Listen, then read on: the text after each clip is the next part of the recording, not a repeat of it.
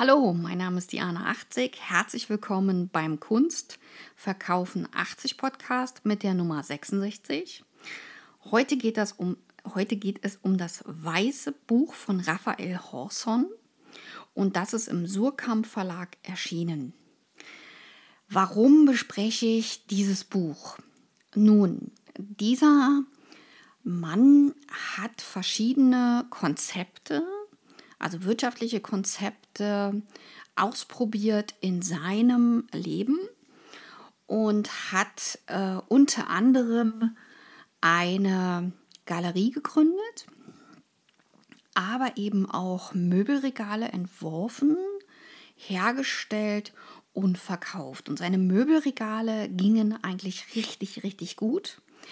Und er hat im Weiteren was er auch äh, sehr ausführlich beschreibt, eine Firma für Abluftsysteme und Entlüftungsanlagen gegründet, was so gut lief, dass er die Aufträge gar nicht erfüllen konnte und die Firma wieder schließen musste.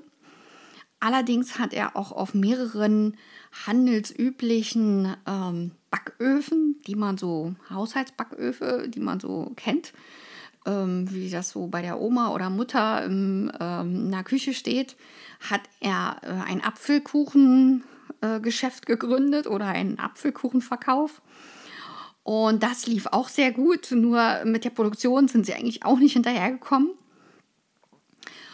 Und äh, wie gesagt, schon erwähnt, als Galerist war er tätig und ist auch noch als Galerist tätig. Und selbstverständlich ist er jemand, äh, der ein Müßiggänger ist, sich auf Freiräume nimmt, ähm, wirklich auch verreist und äh, sich die Welt angeschaut hat und ähm, dann auch als Student ähm, gescheitert ist. Als Paketfahrer ist er auch gescheitert, äh, so wie er selbst sagt. Ähm, und er hat natürlich auch äh, lustige Sachen entwickelt, ähm, wie die Kopfkrawatte oder auch ähm, die Partnertrennungsagentur. Und selbstverständlich äh, war er auch Mitbesitzer von einem Nachtclub. Und unter anderem beschreibt er die Bügelbar in Berlin. Und dass eben sich dort auch Leute getroffen haben, äh, Künstler und Kunstschaffende und ähm, auch Käufer von Kunst, also Kunstsammler, haben sich in dieser Bügelbar verabredet und auch getroffen und natürlich auch in dem Nachtclub. Und ähm, er hat also mehrere Projekte auch beschrieben in seinem äh, Konzept oder in seinem weißen Buch. Und ähm, er wollte verschiedene Ansätze zeigen, was alles möglich ist. Und er ist auch der Meinung, dass er das ähm, perfekte Bücherregal erfunden hat. Also optisch, inhaltlich und äh, auch für den Gebrauch. Und ähm, von diesen Regalen hat er also ganz viele verkauft und ähm, das schien auch so ein bisschen sein Startkapital auszumachen für seine Galerietätigkeit. Auch seine Galerietätigkeit beschreibt er, indem er Readymates ähm, entwickelt hat und äh, seinen alten, ähm, seine alte Espressomaschine mit in das Readymade eingebaut hat und auch einen alten Föhn mit eingebaut hat. Und ähm, darüber konnte er sich also auch wiederum Presse organisieren, auch wieder Namen machen. Und äh, so kam es dazu, dass alle Dinge, die er entworfen hat und mit denen er eigentlich zu tun hatte, dass die gut und sehr gut angekommen sind. Und diese Buchrezession, die ich heute hier mache, mache ich nicht, äh, weil ich die bezahlt bekomme, sondern die mache ich aus eigenem Interesse, denn äh, ich beschäftige mich natürlich mit Büchern, die das Galeriegeschäft unter anderem auch beleuchten und natürlich auch die überhaupt äh, Grundlagen oder Geschäftsideen beinhalten, wo es um die Unternehmerschaft geht. Und hier geht es ganz stark um seine Projekte der Unternehmerschaft. Und er beschreibt auch die unterschiedlichen Sparten sehr äh, mit einem charmanten und intelligenten Erzählbereich. Das heißt also, seine Geschichten sind ähm, sehr unterhaltsam und äh, vertiefen auch den Punkt, dass er nicht ein armes Leben führte von Entbehrungen, sondern eher ein Leben mit ganz vielen Projekten und jedes neue Projekt eben Aufmerksamkeit und Aufsehen erzeugte und erregte. Und somit kam er also auch an Geschäftsleute und natürlich selbstverständlich auch an Presseleute. Und ähm, die konnten natürlich seine Unternehmung dann noch besser interpretieren und auch nochmal ähm, in die Welt tragen. Und ähm, das bringt mich natürlich gleich äh, zu einem nächsten Buch, äh, Show Your Work. Und da geht es darum, äh, dass der Autor ganz, ganz klar sagt, du musst deine Werke und deine Arbeit zeigen und dein Kuri also deinen Kuritäten oder Kuriositäten ähm, Türchen öffnen von deinen Ideen und diese in die Welt tragen und wirklich auch täglich posten. Und ähm, Augustin äh, Cleon ist der, oder Cleon Augustin ist äh, die Person, die das Buch geschrieben hat. Und das werde ich natürlich auch noch vorstellen. Und da geht es darum, Wege zu finden, ähm, um das, was man macht, um das, was man tut in der Kunst oder in der Unternehmung als Unternehmerin, als Unternehmer und eben auch als Künstlerin, dass man diese Projekte auch gut beschreiben kann und diese Projekte eben auch in die Welt setzt. Und das wirklich täglich und täglich dafür sorgt, dass die Reichweite sich vergrößert. Und auch er ist natürlich ganz stark äh, auf der Seite, wo er sagt, dass man neue Medien nutzen muss. Dem schließe ich mich natürlich selbstverständlich an. Und die Inhalte dieser Bücher oder auch Leitfäden fürs Leben, für die ähm, gute Umsetzung und für den guten Kunstverkauf oder für den sehr guten Kunstverkauf, das kann man bei mir in der Akademie in der 80 Akademie Berlin kann man das lernen als Künstlerin, als Künstler, wenn man ähm, zum Beispiel nochmal freie Kunst studiert oder auch ähm, das Kunstmarketing, was ja sehr wichtig ist, weil da geht es um den Dreh- und Angelpunkt des Verkaufens. Wie verkaufe ich meine Kunst, mit welchen Stories, mit welchen äh, Geschichtsansätzen oder wann ist die Story so fesselnd, dass der Zuhörer, der Betrachter, die Betrachterin auch sagt, ja, das interessiert mich, da will ich mehr wissen. Und Kunst ist ja ein Gut, wo wir ganz viel Information liefern müssen. Also Kunst an der Straße zu verkaufen, wird nicht so einfach sein, als wenn man das erklärt. Und in dem Moment, wenn man den Hintergrund mit einer guten Geschichte erklärt oder auch mit emotionalen ähm, Impulsen, dann kommt man an den Punkt, wo es für einen anderen einen Mehrwert bedeutet. Und der hört nicht nur zu, sondern der hat mehr Interesse, weil er Gleichnisse findet, also Parallelen zwischen dem Künstler, zwischen der Künstlerin und sich selbst und ähm, kann darüber seine Kaufentscheidung äh, viel, viel leichter steuern. Und da wird es interessant. Und genau diese Strategie wird in dem weißen Buch gar nicht mal so im Vordergrund als ähm, du musst das jetzt tun, sondern der erzählt so ganz locker, wie er die Sachen vorbereitet und dann auch einleitet und auch dann ähm, zu dem äh, Punkt kommt, wo die Sachen verkauft werden. Und er macht das mit einer Lockerheit, wo also die verkrampften Dinge oder verkrampften Verkaufserfahrungen, die man so am Anfang hat, oder auch die Ängste, wo man so am Anfang äh, steht, denn nicht jeder Künstler äh, ist gleich in der Lage, sofort aus dem Stegreif ähm, an den Kunden ranzugehen und sofort zu verkaufen.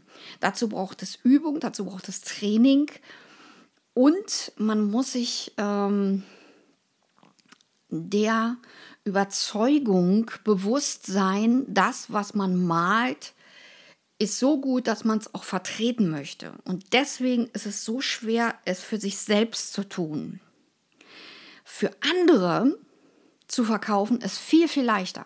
Es ist tausendmal leichter, als das für sich selbst zu tun. Und auch die Kunden reagieren ganz anders.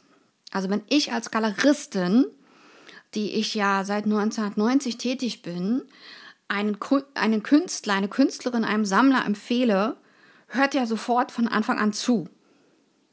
Der schaltet nicht ab, der beschäftigt sich nicht mit was anderem, sondern ich habe seine volle Aufmerksamkeit. Erst in dem Moment, wo der Sammler oder die Sammlerin oder der Käuferin und Käufer entscheiden, nee, das passt nicht zu mir, driften die im Gespräch ab. Man sieht es auch sofort an der Körperhaltung und sofort im Gesicht. Man sieht, wenn man einem Pressemann etwas erklärt, dass der plötzlich gelangweilt guckt. Und wenn man das genau in den Augen sieht und äh, darauf achtet, auf diese Mikroausdrücke, dann kann ich sofort umschwenken und kann sofort Dinge erzählen, die ihn interessieren, die ihn wieder ranholen, die ihn wieder zu meiner Aufmerksamkeit zurückholen. Wie so eine Art Lasso muss man sich das vorstellen. Und das kann ich für andere Künstler und Künstlerinnen viel, viel leichter, als wenn ich meine eigenen Sachen vertrete. Also das bedeutet, das ist eine, ein psychologisches Phänomen, was wir hier haben, dass man dem Künstler selbst nicht glaubt, dass der richtig gut ist. Deswegen gibt es immer den Experten, der dann über die Kunst spricht und referiert. Und diesem glaubt man dann. Und bei diesem kauft man dann. Und genau das ist der Knackpunkt, den man als Aufgabenstellung hat, wenn man selber seine Kunst verkaufen soll oder muss. Oder auch die Überlegung trifft, äh, das zu tun. Und das ist nicht die leichte Nummer, ich gebe das zu. Da braucht man mehr Training. Auch die Einwandsbehandlung, das heißt also hat der Käufer, die Käuferin Einwände und sagt, ja, das Papier kann ich ja gar nicht richtig präsentieren. Man macht dann einfach Rahmenvorschläge, sodass ihre Aberhaltung sozusagen weg ist. Also das Problem behoben ist. Und wenn es nur ein echtes Problem ist, dann wird er oder sie sofort begeistert sein und sagen, ja, super, das Problem ist gelöst. Und wird ein Kaufinteresse auch signalisieren.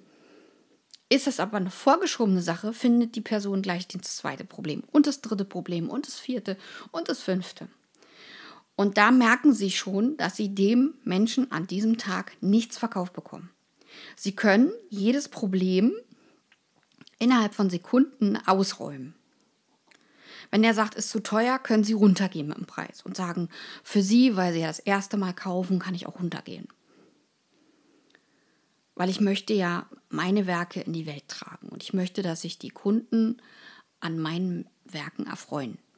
Und das ist ja nicht gegeben, wenn Sie mir sagen, hm, das ist ja viel zu teuer.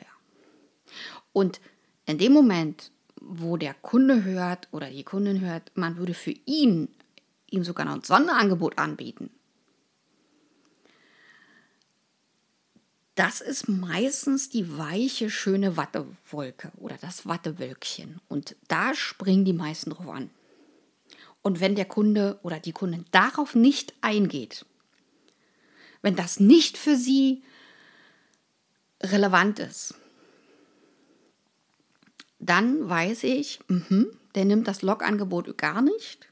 Das bedeutet, der will gar nicht. Der ist nur da, um sich zu beschäftigen, zu gucken. Das ist sein Wochenendausflug oder sein, sein Ausflug, dass er mal aus der aus dem äh, Hamsterrad, was er mit der Arbeit hat, flüchtet und einfach mal eine Galerie aufsucht oder einfach mal ein Atelier aufsucht und einfach sich berieseln lassen will. Er will sich was erzählen lassen, er will ein Käffchen trinken und so weiter. Und er will gar nicht kaufen, ja, weil er äh, gar keinen Zwang haben will. Ja. Und auch das kann man machen, dass man äh, gar nicht den Erstinteressenten was verkauft, sondern sagt, ja, ähm, wenn es Ihnen bei mir gefallen hat, hier haben Sie eine Karte, äh, kommen Sie wieder, dann und dann habe ich geöffnet, so. Und schon äh, kommt er auch gerne wieder, wenn er nicht das Gefühl hat, er wird belagert. Ja. Und ähm, interessant ist auch immer, Fragen zu stellen und zuzuhören. Und dann höre ich schon raus, ob der überhaupt kauffällig ist oder ob der so viel Sorgen hat, dass er gar nicht, gar keinen Kopf dafür hat. Und wenn ich schon höre, er hat keinen Kopf oder sie hat keinen Kopf dafür im Augenblick, dann bitte auch nicht was reindrücken wollen und dem unbedingt was verkaufen wollen, weil das wirkt negativ. Dann lieber zuhören und dann zum nächsten Mal einladen und dass er wiederkommt. Und wenn der entspannter ist, dieser selbe Kunde, wird er erst in der Folge kaufen. Also auch das ist eine Möglichkeit, um die Kundenbindung psychologisch um, ähm, gut einzufädeln. Also man muss sich Kundenbindung so vorstellen, als wenn ich eine Nadel habe und einen Faden und ich will das beides einfädeln. Ja? Den Faden in das Nadelöhr. Und ich brauche aber viele Nadeln, damit die immer wieder kommen und damit ich sozusagen einen regelmäßigen Verkauf habe. Und im Klartext, ich kann nicht von drei Kunden leben. Das ist Quatsch. Wenn ich das mache, dann ist das wirtschaftliches Desaster. Es gibt Presseagenturen oder auch ähm, schöne Beispiele für äh, Medienagenturen, die nur drei Kunden hatten. Und wo dann ein Kunde abgesprungen ist und einer durch einen Verkehrsunfall umkam und der letzte Kunde hat dann noch Aufträge gegeben dann musste äh, der Firmeninhaber von der Agentur noch Leute holen, um überhaupt die Auf also um überhaupt den Auftrag fertig zu machen. Hat sich verausgabt, hat sich verkalkuliert womöglich noch und ist an einem Kunden dann eigentlich pleite gegangen. Und das kann einem natürlich auch passieren. Also da bitte Vorsicht, dass man nicht zu viel Ausgaben hat, sondern dass man sachlich, richtig äh, seine Sachen ordnet und guckt, wo kann ich angreifen, an welchen Punkten, was kann ich anbieten, welche Preissegmente kann ich anbieten und wie kann ich ähm, das Wattewölkchen schaffen für den Kunden. Weil ich muss den auf eine Wattewolke setzen, weil sonst kauft der nicht. Wenn der nicht das Gefühl hat, dass ich ihm zuhöre,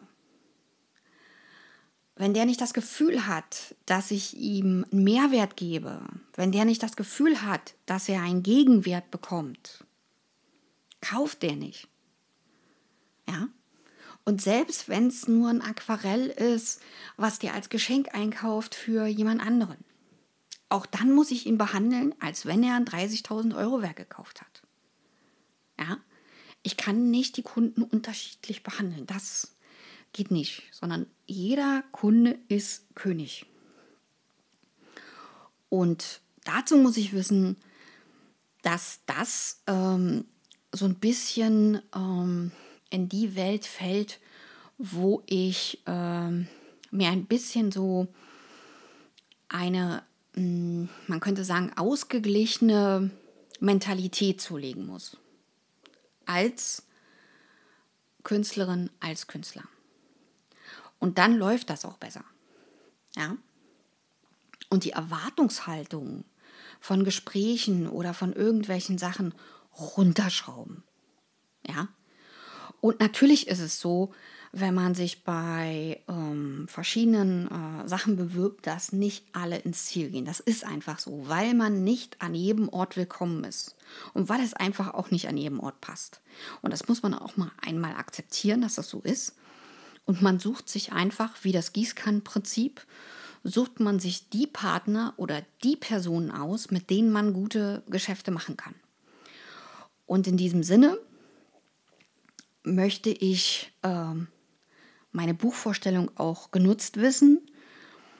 Wie gesagt, Raphael Horson ver, ähm, versucht, verschiedene Ansätze zu zeigen von betriebswirtschaftlichen, ähm, geschäftlichen Ideen. Und ein paar davon in, gehen ins Ziel. Er sagt auch, warum die ins Ziel gehen. Und da an dieser Stelle wird das Buch interessant. Der sagt, warum die und die Sache gut gegangen ist und warum das und das nicht geklappt hat. Ja? Also wer sich für Geschäftsmodelle interessiert, der ist genau an diesem Buch richtig oder mit diesem Buch richtig. Und natürlich auch, ähm, wer sich